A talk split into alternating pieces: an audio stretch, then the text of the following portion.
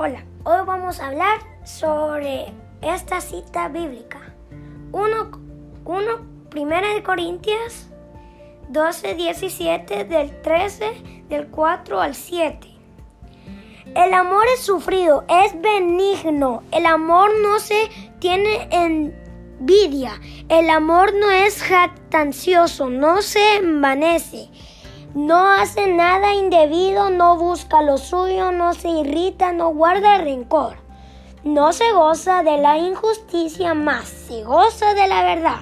Todo lo sufre, todo lo cree, todo lo espera y todo lo soporta. Lo que me da a entender esta cita bíblica es que, por ejemplo, a veces nosotros nos portamos mal y nuestros padres nos castigan, pero no es que no nos quieran, ellos siempre nos van a querer.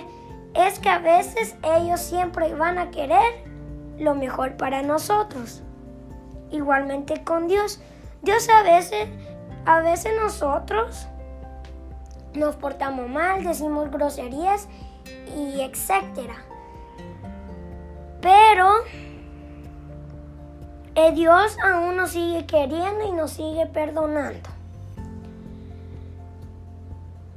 Por eso siempre hay que amar a las personas, perdonar a las personas y obedecer y respetar a nuestros padres.